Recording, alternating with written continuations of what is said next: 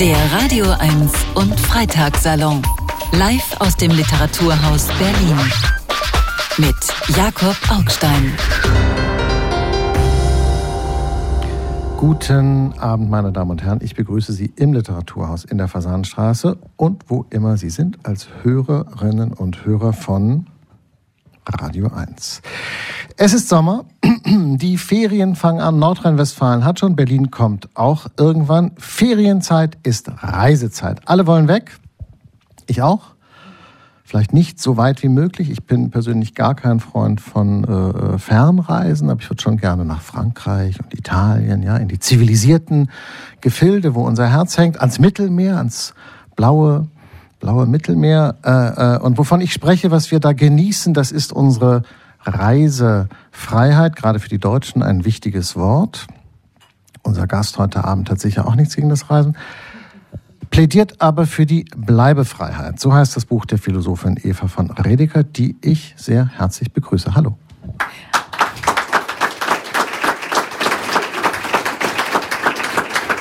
Hallo, guten Abend. Vielen Dank für die Einladung und allen fürs Zuhören.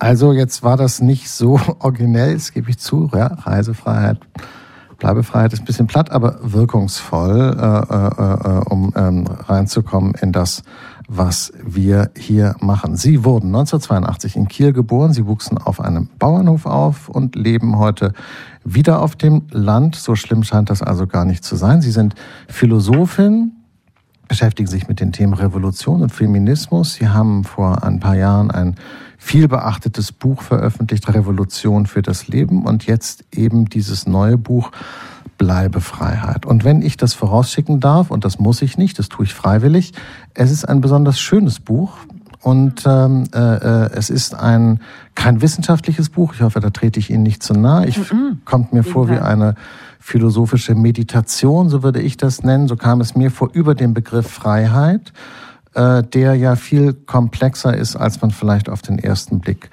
meint. Und was mir besonders gut gefallen hat, wenn ich das subjektiv vorne wegschicken darf, dass Sie sich nicht scheuen, sozusagen dieses Spannungsverhältnis aufzureißen. Und ich fühlte mich nicht belehrt nach dem Lesen dieses Buches, sondern äh, äh, irgendwie an die Hand genommen. Egal.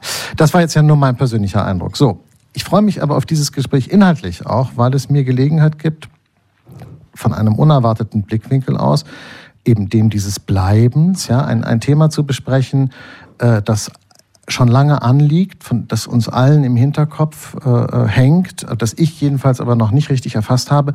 Was wird eigentlich aus dem, was wir unter Freiheit verstehen, unter den Bedingungen der Klimakatastrophe? Liebe Frau von Redeker, fangen wir doch mal mit diesem Begriff an, also mit dem schwierigsten. Lässt sich die Bedeutung des Wortes Freiheit auf den Punkt bringen? Ähm, ich glaube, sie lässt sich nie endgültig auf den Punkt bringen, aber ich glaube schon, dass wir versuchen müssen, die zu fassen und zu präzisieren. Und ähm, auch, also in der kritischen Theorie, in der ich ja erzogen wurde, wenn das ich überhaupt je erzogen wurde, ähm, ist ja eine Grundannahme, dass die Wahrheit einen Zeitkern hat. Und das heißt nicht, dass irgendwie was anderes modisch ist oder sich die Umstände ändern und man deswegen alles neu erfinden muss, aber das heißt schon, dass sich das Innerste eines Phänomens oder auch eines Leitideals wie der Freiheit ändern kann mit der Zeit, gerade um wahr zu bleiben. Und deswegen, genau, muss man da neu hingucken, glaube ich, und auch versuchen, es auf einen vorläufigen Punkt zu bringen. Oder zumindest, wie Sie eben sagten, ich fand das so schön mit dem Spazierengehen, den Meditationen, zumindest eine, einen gemeinsamen Gedankengang versuchen? Ich finde, Freiheit hm, kommt mir vor wie ein Wort, für das gilt, was für manche Worte gilt, nämlich, dass jeder es gerade so gebraucht, wie es ihm passt und dass es für jeden irgendwie was anderes bedeutet. Aber jeder ist mit großer Werf und äh, äh, Selbstbehauptungskraft sozusagen benutzen kann. Hm. Ich glaube tatsächlich, dass das bei Freiheit in besonderem Maße so ist. Das war auch beim Schreiben eine Herausforderung. Also damit es frei bleibt, kann man eben nicht einseitig behaupten, was es ist und dann hoffen, dass die anderen einem das abnehmen. Ja, das scheint mir selten angemessen, aber in dem Fall nochmal wirklich kategorisch falsch. Trotzdem würde ich sagen, allein die Tatsache, dass Freiheit so wichtig ist und sich und jedem sehr wichtig ist, was sie oder er unter Freiheit verstehen, ja auch auf einen geteilten Hintergrund verweist. Also zum Beispiel darauf, dass Freiheit sowas wie das Grundversprechen der Moderne ist und auch das Ideal der Atlantischen Revolution und eine der, der Kern, ähm, ja, Auseinandersetzungsfelder der Politik. Daran sieht man schon, dass sich das nicht jeder völlig selber strickt, sonst könnte ja jeder einen ganz anderen Grundwert haben. Und was dann aber genau Freiheit heißt, ähm, auch darin gibt es, glaube ich, schon erkennbare mm, ja, Hegemonien oder Lagerbildungen oder verschiedene Versuche, sich dieses Begriffs anzunehmen und nicht ganz äh, so viele Definitionen wie Leute rumlaufen. Wie konnte es denn passieren, dass Freiheit äh, inzwischen ein Kampfbegriff der Rechten geworden ist? Mhm. Das war auf jeden Fall eine der Fragen, die mich umgetrieben hat und, und auch also sozusagen meine Aufmerksamkeit genug gefesselt hat, dass ich Lust hatte, ein ganzes Buch dazu zu schreiben. Ähm, ich glaube nicht, dass die Rechten sich einfach den Freiheitsbegriff angeeignet haben. Und es ist wirklich ja, also ich finde es wirklich spektakulär, den Nazis bei uns im Nachbardorf steht aufs Auto geschrieben, mein Leben, meine Regeln. Das hätte 68 mal ein links-anarchistischer äh, Spruch sein können. Und jetzt hat sozusagen diese Art von Willkür, Anarchofreiheit die Seiten gewechselt.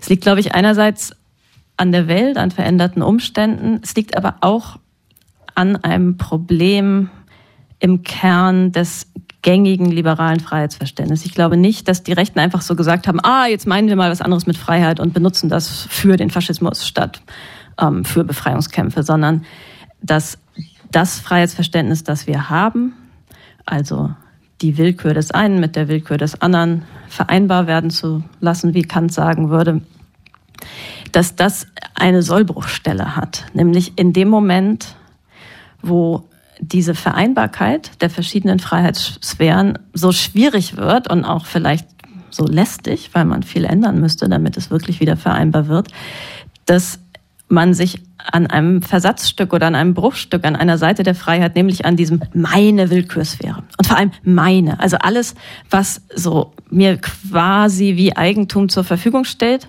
das ist das, worin ich meine Freiheit erfahre. Und darin ist etwas ähm, angelegt, was die Rechten sich gar nicht aneignen müssen, sondern was schon einen, einen brutalen oder herrschaftsförmigen Kern hat.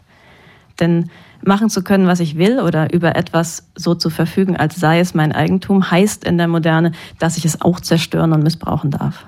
Und das sieht man ja im Moment manchmal in Debatten, dass Leute anscheinend ihre Freiheit überhaupt erst fühlen, wenn sie sie schädlich einsetzen können. Also ich weiß erst, dass ich wirklich Meinungsfreiheit habe, wenn ich wen verletzen darf. Dann, weil das, das kann mir ja niemand eingeredet haben, weil das nützt ja niemandem, wenn ich wen beschimpfe. Oder auch frei bin ich erst, wenn ich ähm, mein Gegenüber auch infiziere und nicht versuche, mich zurückzuhalten. Frei bin ich, wenn ich jetzt noch das allerletzte bisschen Diesel rauspumpe auf der Autobahn. Dass sozusagen gerade diese, dieser missbräuchliche Willkürspielraum einem überhaupt erst versichert des eigenen Freihandelns. Und das ja, das scheint mir auf ähm, Abwege zu geraten, die im Moment dem faschistischen Versprechen ziemlich viel Motivation und Antrieb geben. Aber meinen Sie, das war sozusagen von vornherein angelegt in unserem mhm. westlichen moderne Freiheitsversprechen? Ursprünglich dachte ich das nicht und ich habe mich jetzt immer mehr davon überzeugt, ja. Also es gibt ja viele Theorien, also zum Beispiel von, von Randy Brown, eine Politikwissenschaftlerin, die ich wirklich ganz toll finde, die eher sowas sagt wie jetzt nach dem Neoliberalismus, nach dieser Entfesselung, nachdem alles marktförmig organisiert wurde, jetzt plötzlich ist Freiheit so sinnentleert und autoritär geworden. Und ich glaube aber, wenn man in die, in die Geschichte des Kapitalismus und in die Geschichte der modernen liberalen Freiheit guckt, dann war das erstmal immer ein Wert, der bestimmten Individuen, nicht allen, zugestanden wurde. Und zwar immer genau denen, die auch in der Hinsicht privilegiert waren, dass sie Besitzer sein konnten. Und wenn sie nicht Besitzer sein konnten, dann umso mehr wurden sie entschädigt durch quasi besitzförmige Einflusssphären. Also der, der Ehemann ist ein freies Individuum, der hat aber nicht nur die Freiheit an sich selber, sondern auch die Freiheit an bestimmten Bereichen des Lebens der Frau zum Beispiel. Und die äh, weißen Bürger jetzt in dem Fall der amerikanischen Staaten, hatten die Freiheit an ihrem Körper wirklich zugesichert, quasi mit einer Gewehr gegen die Versklavung. Schwarze Menschen hatten gewissermaßen das Etikett eigentumsförmig ähm, ja, epidermalisiert, wie Fanon sagt, also in die Haut geschrieben. Und diese, diese Doppelung, dass es e, gleichzeitig zum Aufstreben der freien, ihrer Regierung neuerdings auch zustimmen dürfenden Bürger, die mm, das, das Abdrängen anderer Menschen in, in die Form von Quasi-Eigentum gab. Das würde ich sagen, ist, sind Gewaltverhältnisse, die haben eine lange Dauer. Und es ist eher so, dass die sich im Moment, dass wir das schlechter auslagern, auch in einer globalisierten Welt, in der Informationsgesellschaft, in einem Klimawandel, der einen Zerstörungshorizont und den, das Wissen um den Zerstörungshorizont greifbar werden lässt, dass sich diese Gegensätze vielleicht eher zuspitzen vor unseren Augen. Aber ich glaube, die haben eine lange Geschichte, deswegen ist das auch so zäh und so schwer loszuwerden. Aber man könnte doch sagen, das Ideal stimmte immer und es galt für eine, oder es gilt für eine immer größer mhm. werdende Zahl von Leuten. Also genau. es wurde geschaffen von weißen männlichen Eigentümern und Besitzern, aber es dehnte sich dann qua seiner eigenen Kraft immer weiter aus. Vielleicht mhm. eben erst auf die Frauen und dann auf die Slawen und dann wir jetzt vielleicht sozusagen haben das Gefühl, unsere äh, Handlungen beeinträchtigen die Freiheit von Menschen in anderen Kontinenten. Mhm und so. Ja, genau. Das, das ist, das ist ja auch weltgeschichtlich quasi was passiert ist, ja, dass man versucht hat, das auszuweiten. Das ist die Geschichte, die der Liberalismus von sich selbst erzählt. Die gelingt aber, glaube ich, nur so lange, wenn man das Verhältnis der freien Eigentümer zu den unfreien Nicht-Eigentümern bloß als eins des Ausschlusses erzählt. Also es gab die, mhm.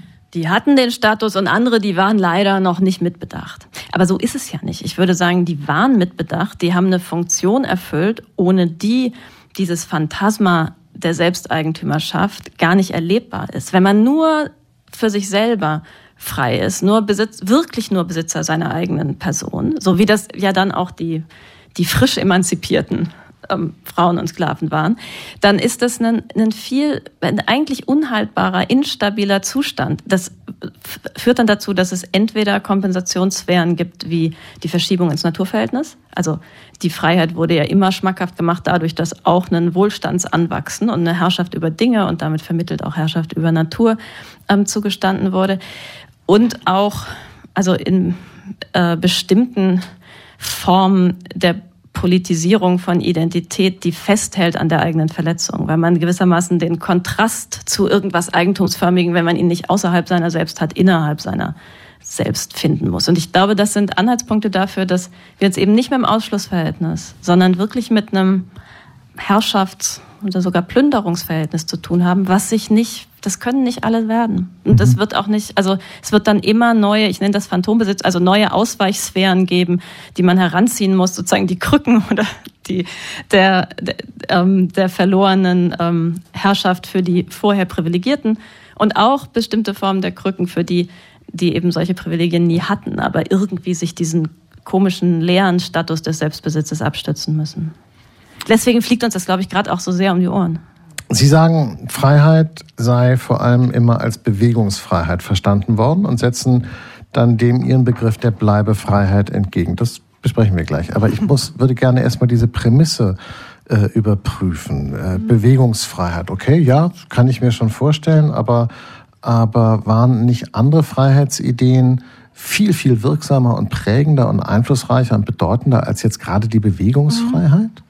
Ja, ich habe mir das am Anfang auch nicht richtig geglaubt. Ähm, aber ich muss sagen, es ist schon bemerkenswert, dass selbst so, so ganz gegenwärtige Rekonstruktionen des Liberalismus, also von Christoph Möllertz zum Beispiel, auch wieder eine geometrische Metapher verwenden. In dem Fall, er spricht ja von Freiheitsgraden, also dem, dem Ausschlag, ähm, den Spielraum eines Zeigers sozusagen.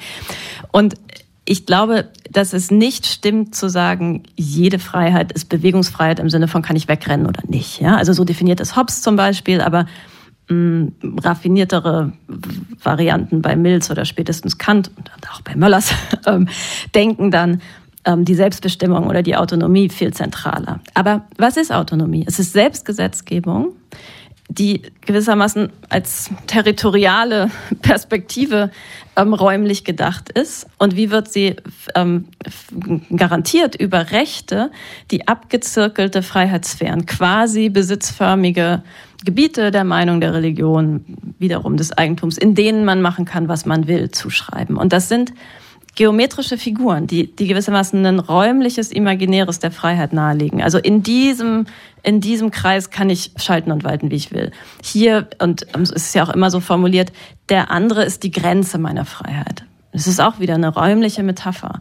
Ähm, und nicht nur Hobbes, sondern auch die späteren Autoren verwenden dann oft auch so Metaphern von Zaun und Hecke.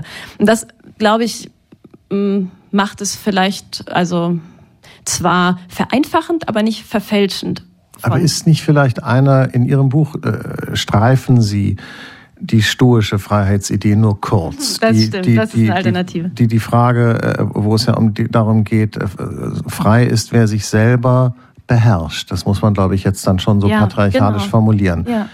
Und ist nicht das in Wahrheit in der westlichen Gesellschaft eigentlich das prägendste Freiheitsideal gewesen durch alle Jahrhunderte hinweg? Und zwar auch vollkommen egal unter welcher Denomination, ob jetzt das eigentlich immer darum geht, frei kann man nur mit sich ganz alleine sein? Mhm. Und Freiheit findet man auch nur in sich alleine? Also das mit dem nur alleine sein würde, glaube ich, der Standardliberalismus, darauf läuft er auch hinaus. Also sozusagen, wenn ich ungestört bin, bin ich frei. Ich finde das jetzt eine interessante, aber auch steile These zu sagen, die Stoa war eigentlich die, ähm, die sozusagen dominierendere ähm, äh, Position mehr als der Liberalismus. Also Hobbes zum Beispiel ist ja ein genauer Antistoiker. Also es geht nicht darum, sich selbst sein Leben zu bemeistern und zu verzichten und zu sagen, mir kann nichts was anhaben, wenn ich meinen Willen beherrsche, sondern der gerade sagt, man schlottert vor Lebensangst und muss, muss sich in jedem Moment um seine Selbsterhaltung kümmern. Das ist genau das Gegenteil einer stoischen Konzeption. Und ähm, ich würde auch sagen, dass ähm, sozusagen mit der weiteren Durchsetzung des Kapitalismus und gerade im 20. Jahrhundert, wo wir nicht mehr so eine protestantische Opferethik, die auch aufs Jenseits verweist haben, sondern eher einen ständigen, ermüdenden Anreiz zum Konsum, zum Exzess, zum noch mehr ausgeben, sich noch mehr gönnen, dass wir da spätestens die Store wirklich verlassen haben. Ich finde es aber interessant, ich diskutiere das ja auch als eine Alternative, ich, also ich würde selber sagen, die historische Tradition ist keine räumliche Freiheitsvorstellung, sondern eine zeitliche.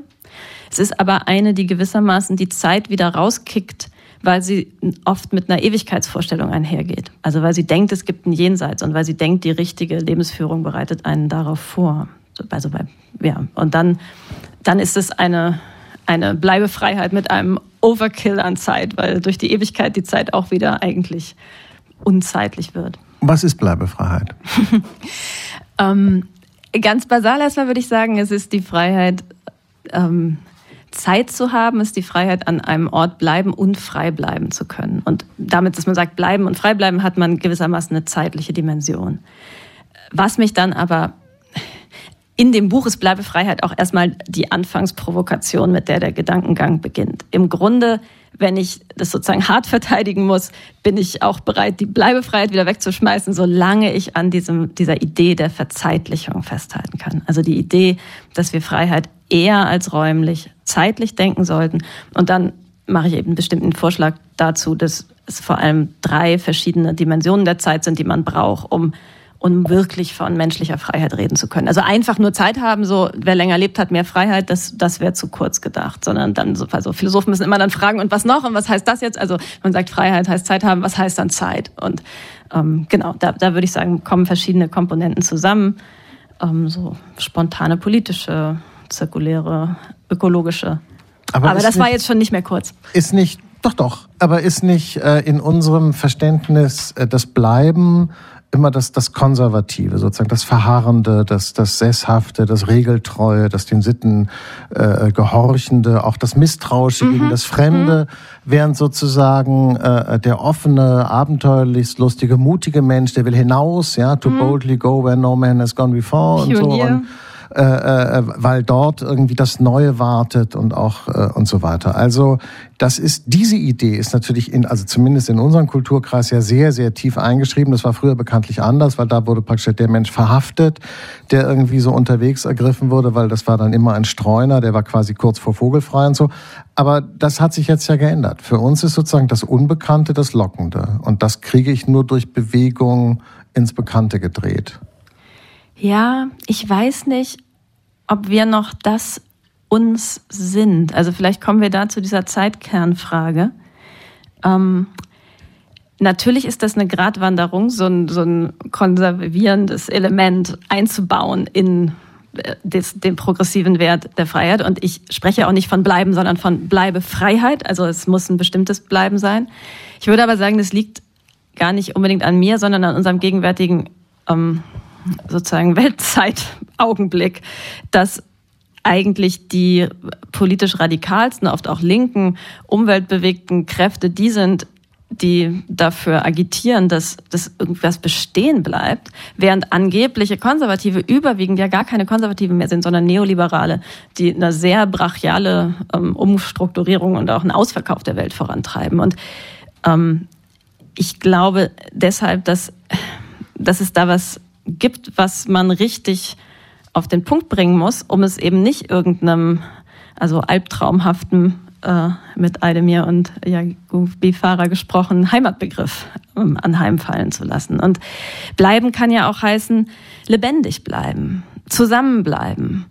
Ähm, auch mit sich selbst sozusagen dynamisch zusammenbleiben, sich nicht verhärten in der Identität, sondern und in einer ähm, auch eingeengten, verdinglichten, unterdrückten Position, sondern ja, ähm, beweglich bleiben, frei bleiben. Ähm, und das versuche ich natürlich, also es ist natürlich eine Gratwanderung, aber ich versuche das vor allem über diese zweite Dimension der Zeitlichkeit, die ganz stark auf Neuanfänge und Initiative setzt. Genau, die Zeitlichkeit, dazu wollte ich kommen. Es gibt ja dieses äh, äh, Urteil des Bundesverfassungsgerichts, der Beschluss des Bundesverfassungsgerichts von vor zwei Jahren, äh, der die Freiheit künftiger Generationen an eine bewohnbare Umwelt knüpft, für die wir heute verantwortlich sind. Und viele Leute haben das für einen großen Fortschritt gehalten, Sie auch. Eigentlich nur so halb. Also ich glaube, man muss dem, man muss deutlich machen, dass das ein bemerkenswertes Urteil war und dass auch also manche Verfassungsrechtler äh, eben gesagt haben, das geht gar nicht. Man kann nur die Rechte der Gegenwärtigen ja. ähm, einbeziehen. Also da ist wirklich was passiert. Gleichzeitig meine ich genau nicht nur das mit Verzeitlichung. Denn wenn man sich das Bundesverfassungsgerichtsurteil genauer anguckt, dann operieren die genau mit diesem Freiheitsbegriff des Bewegungsspielraums und wollen den nur gerecht über die Zeit verteilen. Also Freiheit heißt da genau Brennstoffbesitz. Das heißt, wenn wir jetzt zu viel verpulvern, dann haben die später weniger. Aber es ist sozusagen nur dieselbe Freiheit auch später. Das ist schon besser als nichts. Also dadurch kommt zumindest irgendeine Art von Vernunft in, in die ähm, Handlungsabwägung. Aber was ich versuchen wollte, ist zu sagen, was wenn wir nicht nur Freiheit über die Zeit hinweg, sondern Freiheit als Zeit verstehen. Also Freiheit selber verzeitlichen. Freiheit in einer bestimmten Zeitlichkeit aufgehen lassen. Und das, das kann natürlich das Verfassungsbericht nicht machen. Ja, also die müssen ja mit dem verfassungsmäßigen ähm, Freiheitsbegriff operieren. Aber ich in so einem philosophischen Essay kann ja noch mal einen Tag mehr versuchen. Und das ist ja auch nicht so, als wäre das noch nie geschehen. Also deswegen schreibe ich ja zum Beispiel über Beauvoir und Arendt, weil die meiner Meinung nach schon ein Stück weit verzeitlichte Freiheitsbegriffe haben. Ich habe ja, und, und jetzt, weil, weil, weil Sie schwierige Sachen sagen, traue ich mich das jetzt auch. Nein, nein, nein, nein, so meine ich das nicht. Im Gegenteil, ich, weil das, was ich jetzt sage, kann man auch dramatisch leicht falsch verstehen. Deshalb muss man da vorsichtig sein. Äh, ähm, ich habe immer Probleme, wenn Leute über die Zukunft reden und Entscheidungen fällen, die erst in der Zukunft wirksam werden sollen, vor allen Dingen, wenn die Zukunft ganz besonders weit weg ist. Und zwar aus mehreren Gründen, weil irgendwie habe ich das Gefühl, die, Erstens ist die Zukunft nicht vorhersehbar, also strukt, also prinzipiell nicht vorhersehbar, also weder im Guten noch im Schlechten. Ja, es kann alles noch viel schlimmer werden, muss nicht, kann, das wissen wir gar nicht. Wir wissen auch gar nicht heute, was wir später, die, Leute später für gut und schlecht halten, weil wir nicht wissen, in welchen, wie sich die Maßstäbe verändern. Und außerdem denke ich immer, wenn man über die Zukunft so viel nachdenkt und redet, also ich würde immer sagen, am besten sorgt man für die Zukunft, wenn man gut für die Gegenwart sorgt. Und wir sind aber mit dem Klimathema und mit dem Ökologiethema extrem zukunftsorientiert geworden. Und zwar teilweise in ganz absurden Zeiträumen. Und ich dann immer denke, so heute werden Maßnahmen gerechtfertigt mit irgendwelchen Folgen, die in 150 Jahren eintreten sollen. Ich so, ja, also irgendwie äh, überzeugt mich das nicht. Verstehen Sie meinen äh, und und dieses deshalb fand ich auch dieses Urteil vom oder diesen Beschluss vom Verfassungsgericht so schwierig, weil ich gedacht habe, können wir uns bitte mit den Rechten und Freiheiten der Lebenden beschäftigen und wir, wir, von den kommenden wissen wir nichts. Für die sind wir gewissermaßen gar nicht zuständig. Ich würde es jetzt polemisch so weit treiben, dass ich sage, für die haben wir keine Verantwortung. Genau, so weit würde ich nicht gehen. Ich, also ich glaube, ich habe ganz viel Übereinstimmung. Komme dazu gleich. Ich würde nur einmal sagen, ähm, man darf sich ja auch nicht ignoranter stellen, als man ist. Also bestimmte Sachen weiß man schon und einen also einen Planeten, wo alle Küstenstädte untergegangen sind und entsprechende äh, Giftstoffe äh, in alle Grundwasserzyklen eingespeist sind, da kann man schon sicher sagen, das will keiner. Und man kann auch sagen, mit pro Grad Erwärmung wird das wahrscheinlicher, dass so ein Szenario eintritt. Aber ich würde, also erstens gehe ich selber das ganze Ökologiethema lieber von der Biodiversität als von der Frage der Gradzahl der Erwärmung an.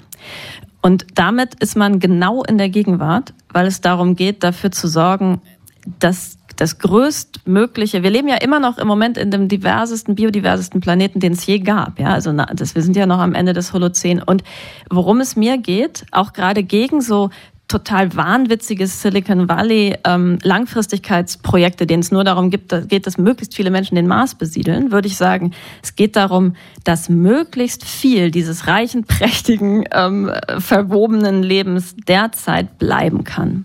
Und auch, also das ist schon auch noch eine humanistische Perspektive, eben auch die Menschen.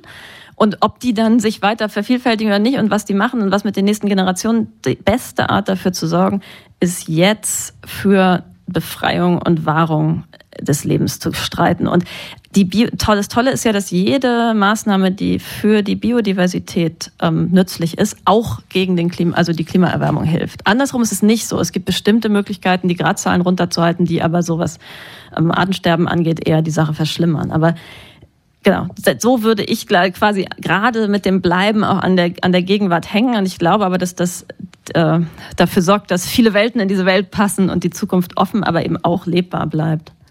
Sie hören den äh, äh Freitagssalon aus dem Literaturhaus in der Berliner Fasanenstraße auf Radio 1 und ich sitze hier mit Eva von Redeker und wir reden über ihr Buch Bleibe Freiheit, das nur für die Hörerinnen und Hörer, die unseren Anfang verpasst haben. Ähm, Biodiversität, Holozän, ja, äh, so viele Arten und Tiere und so wie ähm, noch nie vorher in der Erdgeschichte, die ja sehr, sehr lang ist. Aber welche Rolle spielt das eigentlich? Warum klammern Sie sich so ans Holozän? Lassen Sie es doch vorbeigehen. ja, da möchte ich Sie mal sehen. also.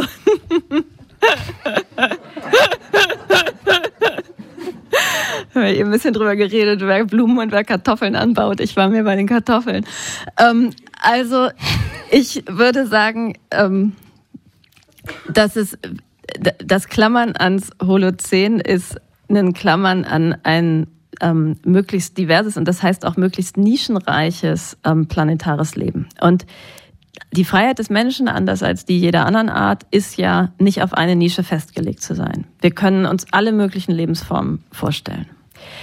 Je mehr der, wir sind aber, daran lässt sich so schnell nicht rütteln, über unsere ähm, Jahrhunderttausend lange, ähm, also 200.000 Jahre lange Evolutionsgeschichte an diesen Planeten angepasst und hatten besonders und alle menschliche, was man so reichere, diversere Kultur nennt, fällt in die 12.000 Jahre des Holozän.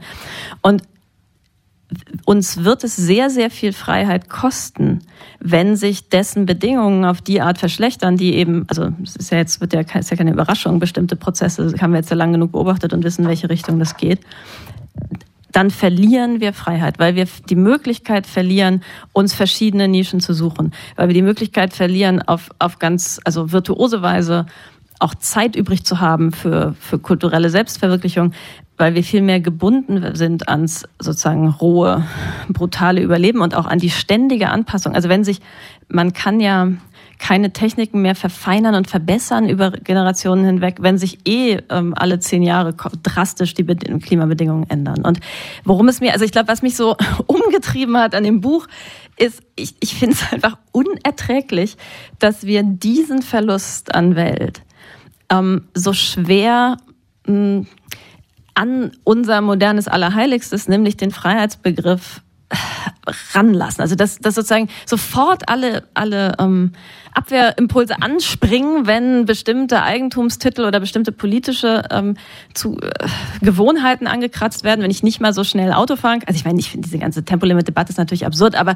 trotzdem, dass man da sofort, also die Mobilität in Blechkisten, da schreien alle Freiheit, aber dass wir im Begriff stehen, eine bewohnbare Erde zu teilen, zu verlieren, dass das nicht als Freiheitsproblem verhandelt wird, das finde ich einfach unerträglich. Und das war, das war sozusagen der Anreiz, nicht aber nur einen sozialen, sondern einen ökologischen Freiheitsbegriff zu bauen. Aber, aber, aber, aber man könnte ja nicht, dass Sie mich jetzt äh, äh an den Füßen aus dem Fenster hängen, aber man könnte ja auch sagen. da brauche ich ein bisschen Mithilfe aus dem Saal. Die würden Sie da wahrscheinlich kriegen. Äh, ähm, äh, aber man könnte ja auch sagen, warum, warum machen wir aus der ganzen Welt nicht einen Garten? Äh, äh, was brauchen wir eigentlich die Natur? Die Natur ist an uns vollkommen desinteressiert. Die Natur kennt kein Mitgefühl. Die Natur kümmert sich nicht um uns. Mhm. Der Natur ist mhm. es ehrlich gesagt scheißegal, ob Vollkommen, es uns gibt ja. oder nicht.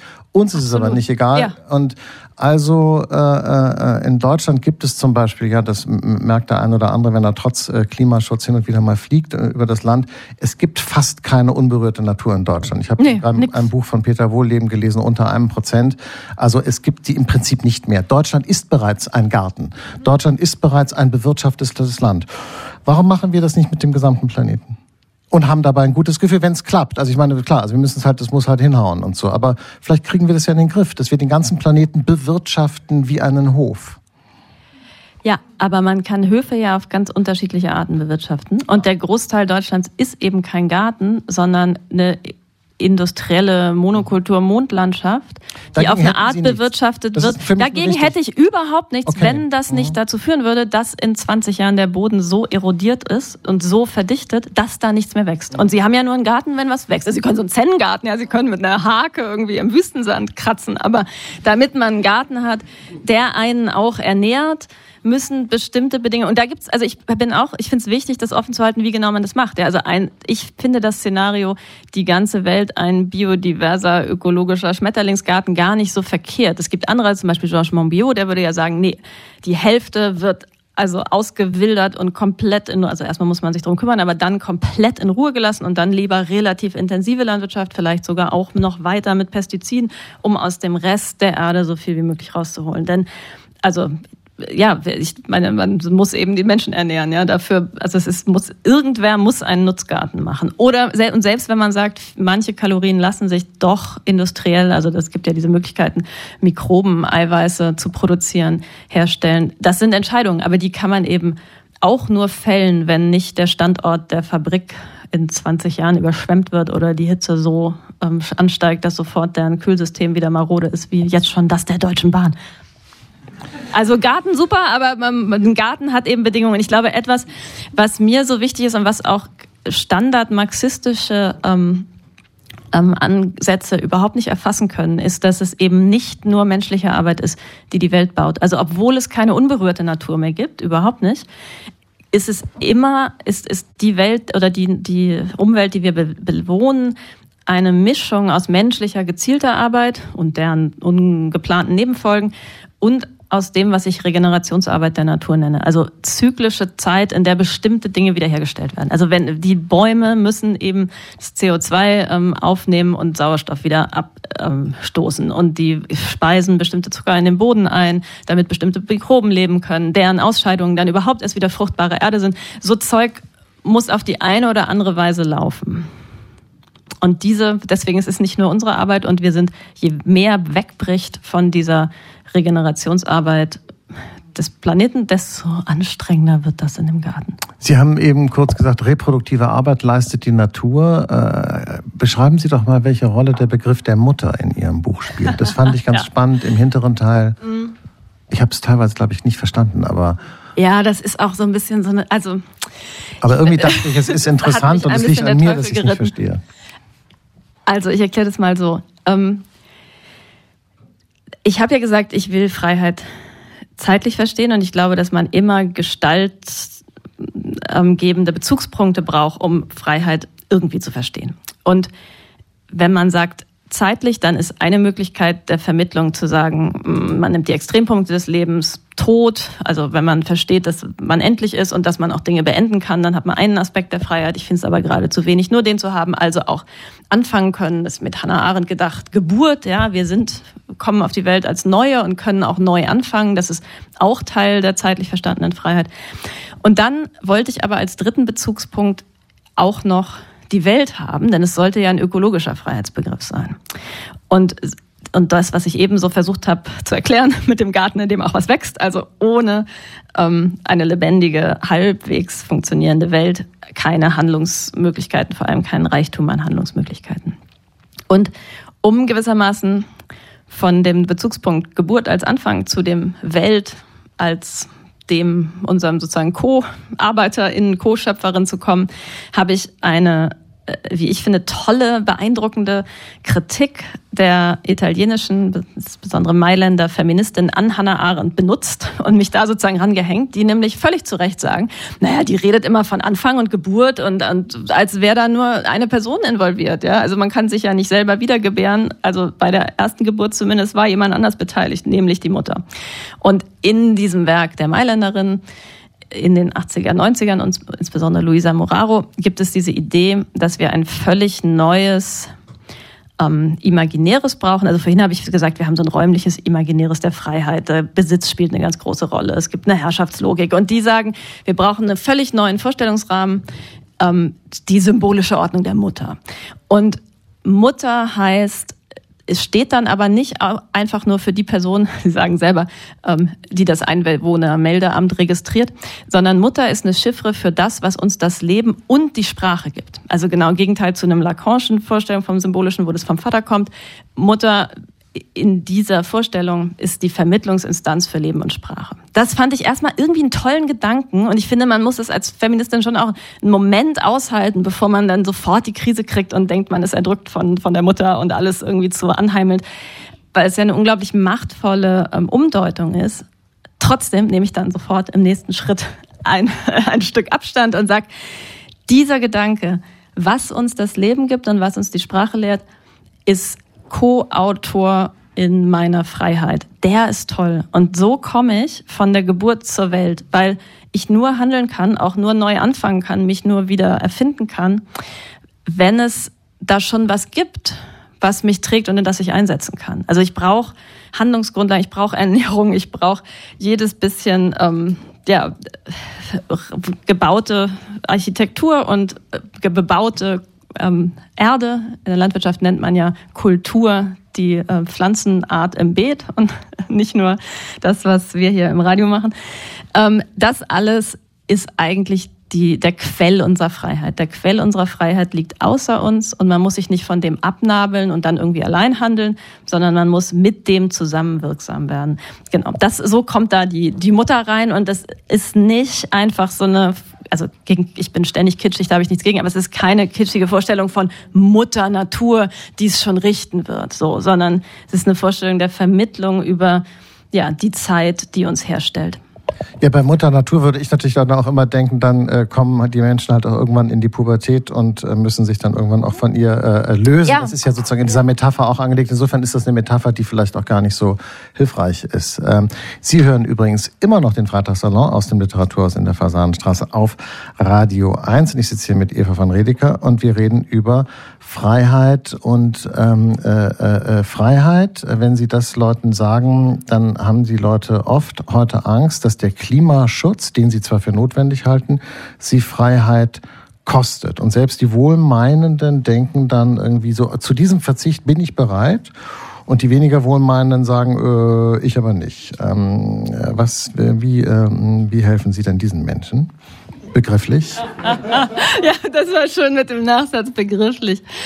Also ähm, mir selber ähm, helfe ich mit dem Versuch der, der Ausweitung, so wie wir das eben ja auch ein bisschen hatten, ähm, der Freiheitsquellen ähm, oder ja, der freiheitsgewährenden Güter über gewissermaßen mein Regalbrett hinaus, wo so ein paar Sachen einsortiert sind, die mir wirklich gehören und die ich gekauft habe. Und ähm, das ist natürlich eine Verengung, die uns antrainiert ist im Kapitalismus, dass man nur innerhalb seiner eigenen Parzelle glaubt, frei sein zu können und da dann aber auch, also wenn, wenn man sozusagen da rein regiert bekommt, dann ist es ganz vorbei mit der Freiheit. In dieser besitzindividualistischen Vorstellung hat man aber immer schon auf die Gestaltung der größeren geteilten Welt verzichtet. Und ich glaube, das können wir uns im Moment weniger leisten denn je, darauf zu verzichten, weil eben wirklich, also jede Parzelle und deren Überschwemmen oder nicht Überschwemmen davon abhängt, wie wir in Zukunft unser, ja, unsere Landwirtschaft, unsere Mobilität, alles Mögliche organisieren. Und deshalb ist, glaube ich, auf eine ganz neue Art die Freiheit abhängig von dem, was die anderen mit ihrer Freiheit machen. Und ich finde aber auch, also ich finde wirklich dieses Verzichtgerede auf beiden Seiten ähm, regressiv. Also ich glaube, die Rolle einer Revolutionärin ist es für Überfluss zu sorgen. Und wenn man sich die Welt anguckt, könnte in Wahrheit den meisten Menschen viel mehr Hülle und Fülle geboten werden, auch auf einem, also unter Einhaltung bestimmter klarer Schranken, was klimaschutztechnisch nicht geht und auch bei einer Verschlechterung ähm, der Bedingungen, die, das wird ja nicht, also ob das jemanden tödlich trifft oder nicht, hängt ja unter anderem zum Beispiel daran, ob man sein Land verlassen kann oder nicht. Ja, also das sind ja unter anderem PakistanerInnen auf diesem schrecklichen Schiff da, was vor Kalamata ähm, gesunken ist gewesen, deren Land gerade zu einem Drittel überschwemmt wurde. Das, das ist ja nicht nur, das ist ja nicht Natur, die diesen Tod fordert, ja, ähm, sondern das ist die Art, wie wir das eingerichtet haben. Und ähm, insofern glaube ich, dass es einen, einen großen Zuwachs an Freiheit und auch Sicherheit und, und Furchtlosigkeit und Vertrauen auf Solidarität auf der Welt geben könnte. Und dass man aber im Grunde das besser vermitteln kann, wenn man größer denkt. Also nicht, welchen Brenner hast du in deinem Keller, wenn du dir überhaupt eine Heizung leisten kannst? Also ich hab, wir haben keine Zentralheizung. Also, ähm, und in der Prignitz. Ja. Äh, Wo ist im Winter? So ein paar, ja, ja, wir machen selber Holz. Also ist natürlich auch klar, dass das auch CO2 ausstößt, okay. aber es wird dann auch nicht viel geheizt. Okay. Ähm, ja. Äh, aber auch schon lange, also jetzt nicht. Aber gut, das, ich, das äh, will ich jetzt nicht. Ich glaube, niemand muss frieren. Also ich finde es cool so und ich finde es auch einen tollen Luxus, so viel Platz zu haben, dass ich den dann nicht äh, hochheizen kann. Mein Gott, und erstaunlich, wie man sich gewöhnt. Aber ich glaube, wir brauchen auch, also jeder, der will, kann von mir Tipps kriegen, wie man bei 15 Grad ähm, Innentemperatur gut leben kann. Aber ich glaube, das brauchen wir eben gar nicht, sondern äh, wenn man muss eben Geothermie groß denken. Und da, ich meine, gerade in, in Brandenburg gibt's verschiedene ähm, Regionen mit diesen unterirdischen äh, großen Hitzeseen, wo die könnte man anzapfen, da könnte man Fernwärme machen, kann die ganze Stadt umsonst mit Energie versorgt werden. Dann hat man nicht diese Debatte, die wir jetzt gerade haben. Und trotzdem eine klimaverträgliche Lösung.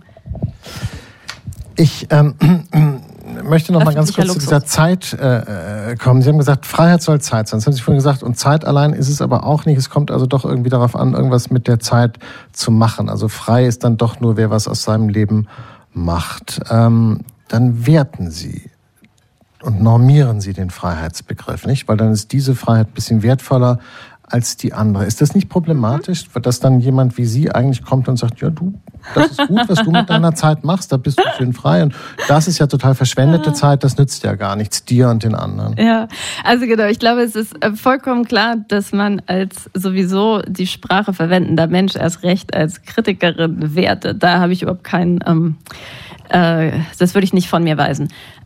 Schwierig wäre aber, wenn es paternalistisch herablassend einengend wäre. Und Oder maternalistisch. Ja, sehen Sie, ich finde ja, Maternalismus ist schon anders als Maternalismus, weil man weniger ähm, Gewalt und Ordnung braucht, um die Mutterschaft äh, zuordnen zu können, als die Partnerschaft, äh, Vaterschaft. Okay, Aber das okay, ist eine andere Frage. Ähm, trotzdem bin ich auch für eine Welt der wirklich egalitär gleich Freien. Und ich glaube aber, dass man nicht rundherum kommt, der Freiheit eine bestimmte Gestalt zu geben. Das ist ja eine der Grundthesen, dass ich glaube, dass selbst diese vermeintlich komplette Nichteinmischung, also zu sagen, Freiheit ist einfach ähm, Abwesenheit von Zwang, nur bestimmt über die Abwesenheit von etwas, dass auch das eine spezielle positive Gestalt ist, dass das eine Vermittlung ist, genau über unsere Vorstellung von Eigentum. So, also man kommt nicht raus aus der Vermittlung. Und ich bin auch wirklich nicht die Weltherrscherin. Aber ich versuche mich in dem Buch auf zwei Weisen dieses Problems zu stellen. Einerseits eine Kontur geben zu wollen, andererseits das offen zu halten. Und das tue ich darüber, dass ich eigentlich nur über die Form der Zeit spreche. Also Zeit für Neuanfänge. Aber was für Anfänge das sind und wie und oder auch was für, für eine Kontinuität und Zusammenbleiben, das bleibt ja den Einzelnen überlassen.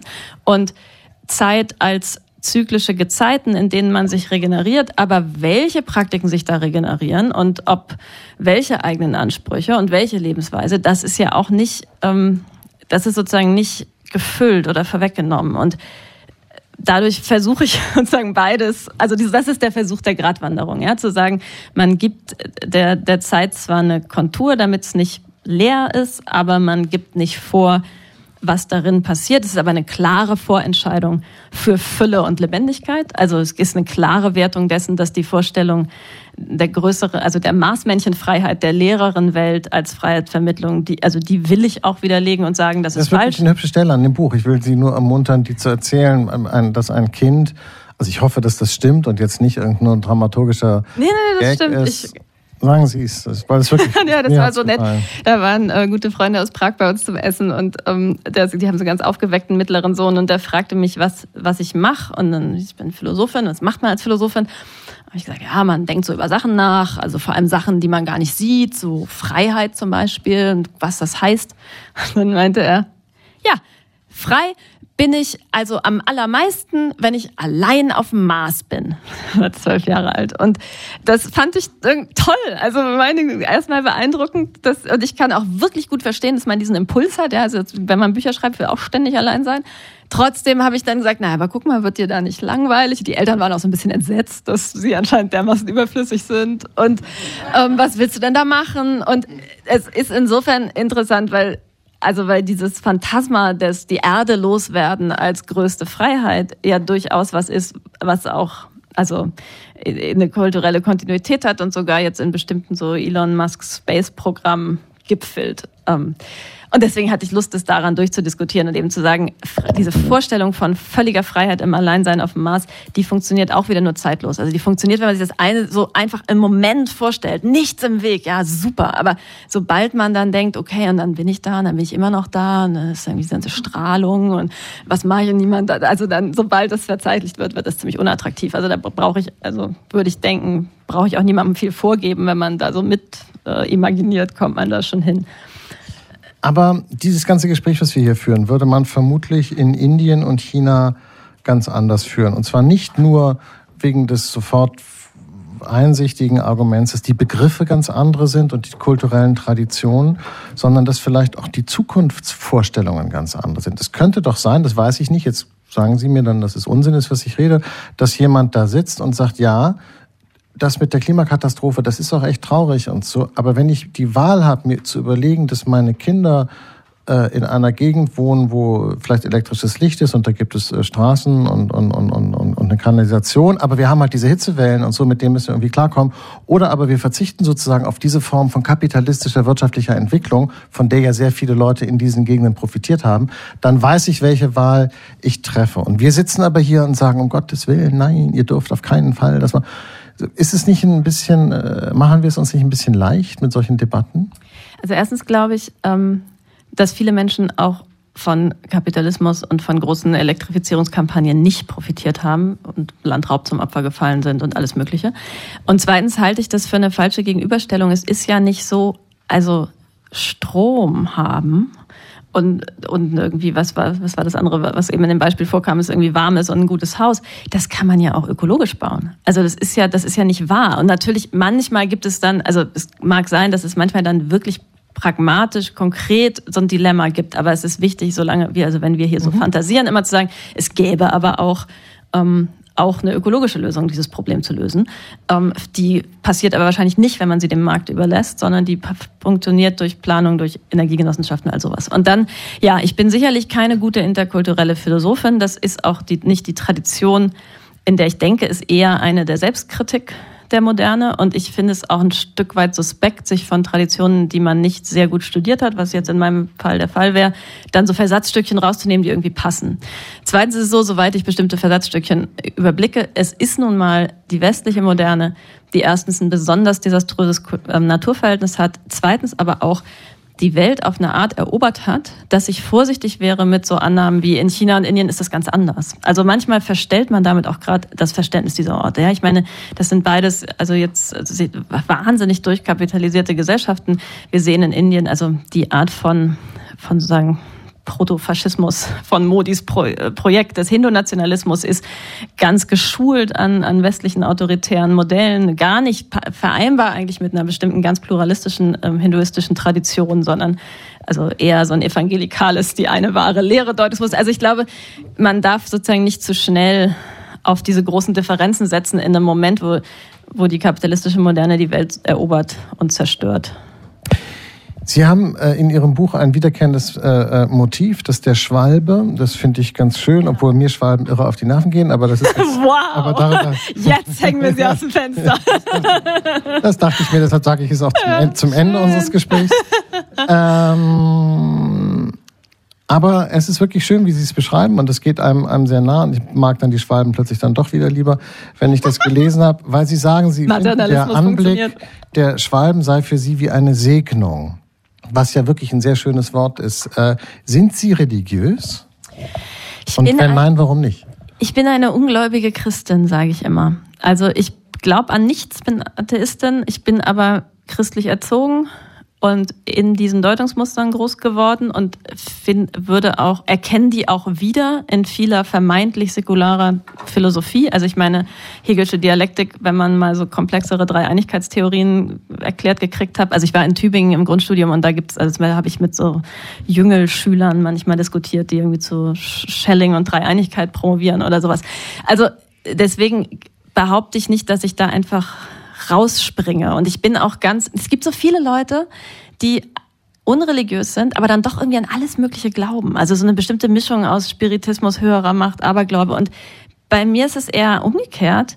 Wenn also ich mache kein Yoga und meditiere nicht, sondern wenn ich mich konzentrieren will, dann bete ich, aber in der im vollen Wiss oder dann kommt mir auch, wenn nichts, wenn es irgendwie das Gehirn friert, das Vater unser geht noch.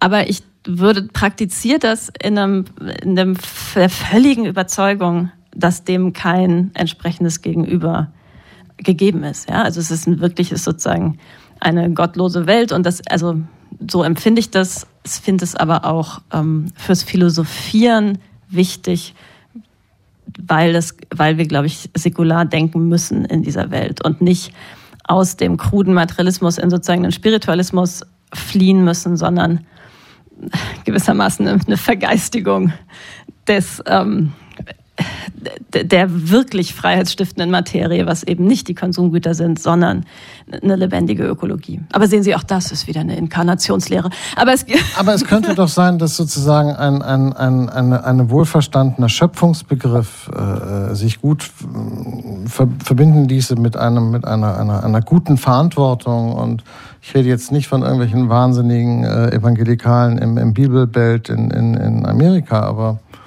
also sozusagen eine, vielleicht könnte eine, eine Renaissance der Religion sozusagen diesem Projekt hilfreich sein? Also Gott sei Dank gibt es ja mehr Menschen, das kann dann jemand anders machen. Also es gibt zum Beispiel von, von ähm, Herrn Mannemann, Professor Mannemann aus Hannover, ein Buch, das heißt ähm, Revolutionäres Christentum, was auch viele der Motive aus Revolution für das Leben aufgreift und genau sowas unternimmt. Also ich halte das durchaus für möglich und ich finde auch viel wichtiger als die Frage religiös, antireligiös, die Frage innerhalb der Religion, ist sie sozusagen gepanzert als Phantombesitz. Also zum Beispiel sowas wie die Debatte über das Kreuz auf dem Schloss. Ja, ich meine, da geht es überhaupt, das ist keine Religion, sondern es ist so ein, ein ähm, wo dann wird irgendwie Religionsfreiheit geschrien, aber letztlich mit einem dumpfen Besitzstandsdenken oder einem identitären Denken, ähm, was gerade keine lebendige Tradition mehr vertritt. Also das interessiert mich mehr, als ob es überhaupt religiös oder atheistisch ist, wie man es innerhalb, äh, wie man es praktiziert. Und dann müssen das, glaube ich, einfach andere Leute machen. Ich mache das nicht und ich ähm, mir sind, glaube ich, auch die Allianzen in andere ähm, Kontexte viel wichtiger. Ja. Eva van Redeker, ganz herzlichen Dank, dass Sie äh, hier waren und mit uns geredet haben. Wir verabschieden uns nämlich an dieser Stelle von den Hörerinnen und Hörern von Radio 1.